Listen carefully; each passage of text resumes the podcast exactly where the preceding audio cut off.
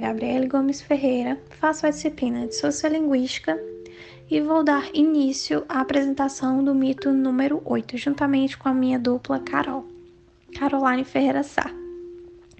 Bom, é, esse mito ele é denominado como o domínio da norma culta é um instrumento de ascensão social. Bem no início, Marcos Banho já vai fazer uma similaridade com o mito número 1, um, do qual ele vai apresentar a ideia de uma unidade linguística existente no Brasil.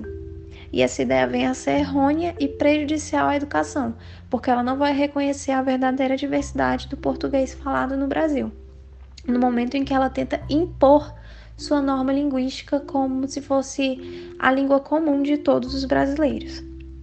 É, sobre o mito 8, é, Banho afirma que é muito comum encontrar pessoas bem intencionadas que, que dizem que a norma padrão conservadora, tradicional, literária é a que tem que ser realmente ensinada nas escolas. E Banho diz que seria como dar uma língua àqueles que são considerados sem língua.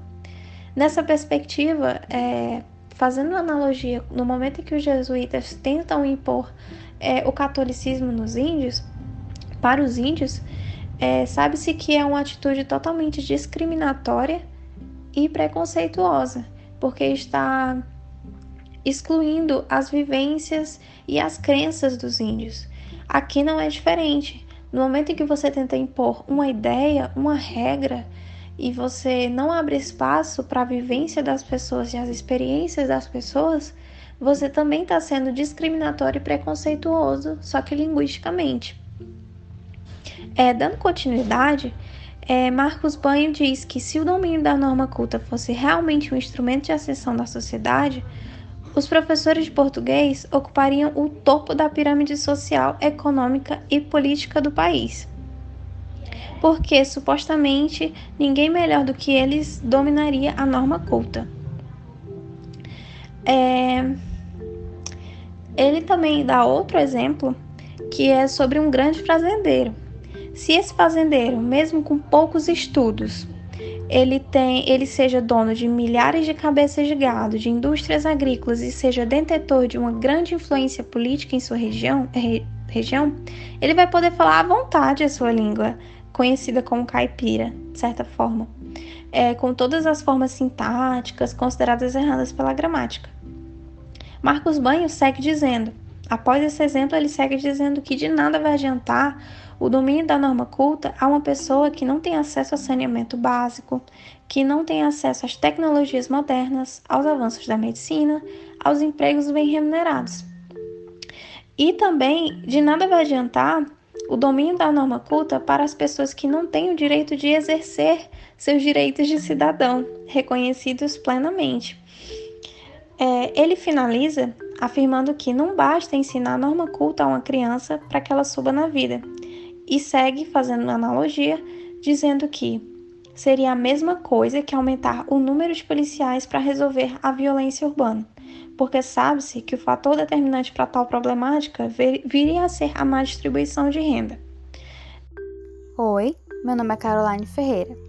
E dando continuidade ao que a Gabriele começou a explicar anteriormente, é necessário garantir a todos os brasileiros o reconhecimento da variação linguística, pois somente dominar a norma culta não vai resolver todos os problemas de um indivíduo carente. Esse reconhecimento é necessário, mas deve-se garantir também o um acesso à educação de forma mais ampla, como aos bens culturais, à saúde e habitação, ao transporte de boa qualidade e a todos os direitos básicos para que o cidadão possa dispor de uma vida digna.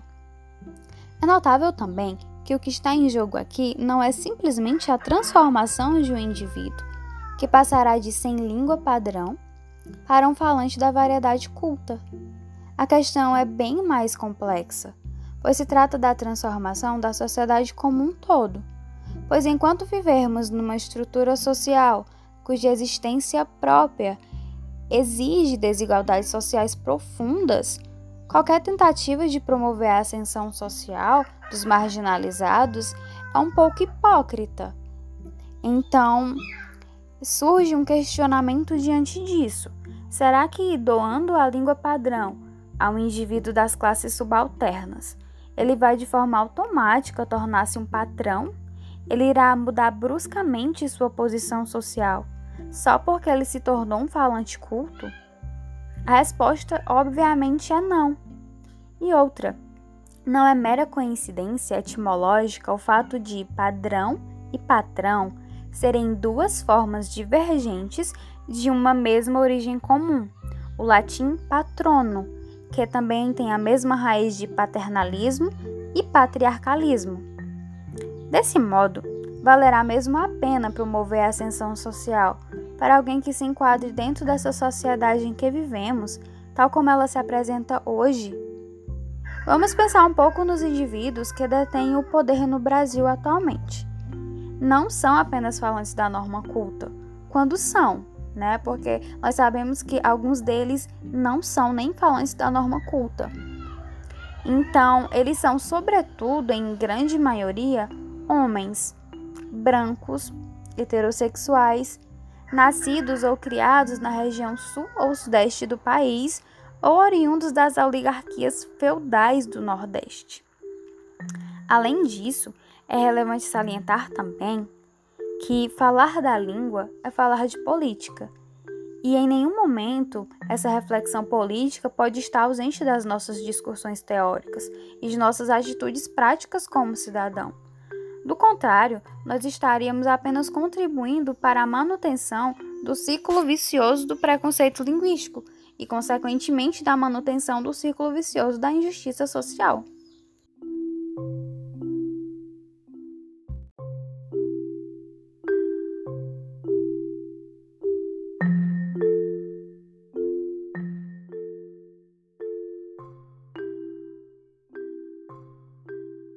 Olá, meu nome é Gabriele Gomes Ferreira, faço a disciplina de Sociolinguística e vou dar início à apresentação do mito número 8, juntamente com a minha dupla Carol, Caroline Ferreira Sá. Bom, é, esse mito ele é denominado como o domínio da norma culta é um instrumento de ascensão social. Bem no início, Marcos Banho já vai fazer uma similaridade com o mito número 1, do qual ele vai apresentar a ideia de uma unidade linguística existente no Brasil. E essa ideia vem a ser errônea e prejudicial à educação, porque ela não vai reconhecer a verdadeira diversidade do português falado no Brasil, no momento em que ela tenta impor sua norma linguística como se fosse a língua comum de todos os brasileiros. É, sobre o mito 8, é, Banho afirma que é muito comum encontrar pessoas bem intencionadas que, que dizem que a norma padrão conservadora, tradicional, literária é a que tem que ser realmente ensinada nas escolas. E Banho diz que seria como dar uma língua àqueles que são considerados sem língua. Nessa perspectiva, é, fazendo analogia, no momento em que os jesuítas tentam impor é, o catolicismo nos índios, para os índios, é, sabe-se que é uma atitude totalmente discriminatória e preconceituosa, porque está excluindo as vivências e as crenças dos índios.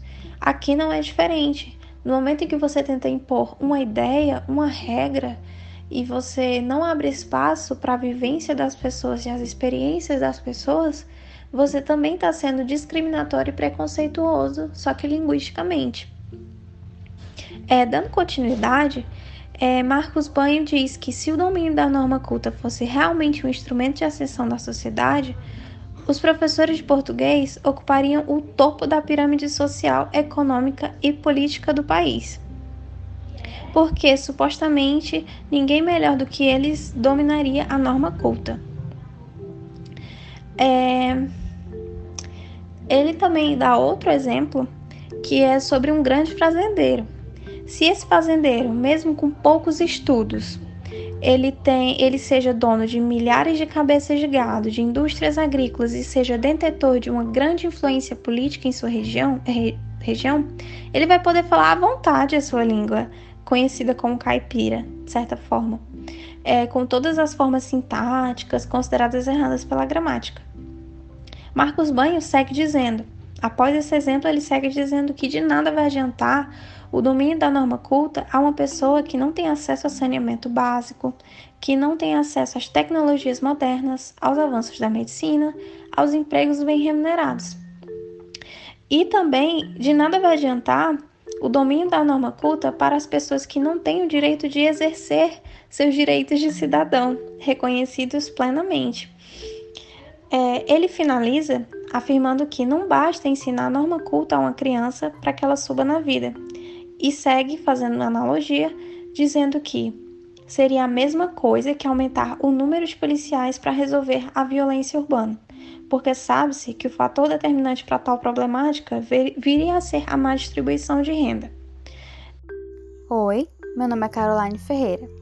E dando continuidade ao que a Gabriele começou a explicar anteriormente, é necessário garantir a todos os brasileiros o reconhecimento da variação linguística, pois somente dominar a norma culta não vai resolver todos os problemas de um indivíduo carente. Esse reconhecimento é necessário, mas deve-se garantir também o um acesso à educação de forma mais ampla, como aos bens culturais, à saúde e habitação, ao transporte de boa qualidade e a todos os direitos básicos para que o cidadão possa dispor de uma vida digna. É notável também que o que está em jogo aqui não é simplesmente a transformação de um indivíduo, que passará de sem língua padrão para um falante da variedade culta. A questão é bem mais complexa, pois se trata da transformação da sociedade como um todo. Pois enquanto vivermos numa estrutura social cuja existência própria exige desigualdades sociais profundas, qualquer tentativa de promover a ascensão social dos marginalizados é um pouco hipócrita. Então, surge um questionamento diante disso. Será que doando a língua padrão ao indivíduo das classes subalternas, ele vai de forma automática tornar-se um patrão? Ele irá mudar bruscamente sua posição social só porque ele se tornou um falante culto?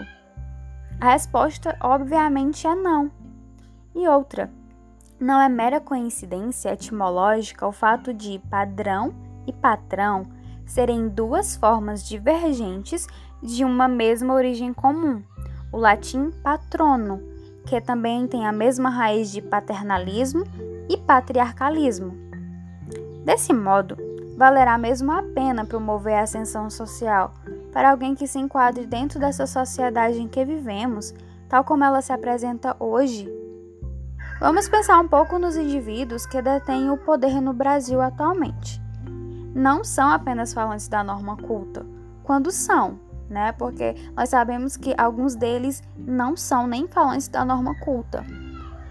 Então, eles são, sobretudo, em grande maioria, homens brancos, heterossexuais, nascidos ou criados na região sul ou sudeste do país ou oriundos das oligarquias feudais do Nordeste. Além disso, é relevante salientar também que falar da língua é falar de política. E em nenhum momento essa reflexão política pode estar ausente das nossas discussões teóricas e de nossas atitudes práticas como cidadão. Do contrário, nós estaríamos apenas contribuindo para a manutenção do ciclo vicioso do preconceito linguístico e, consequentemente, da manutenção do ciclo vicioso da injustiça social.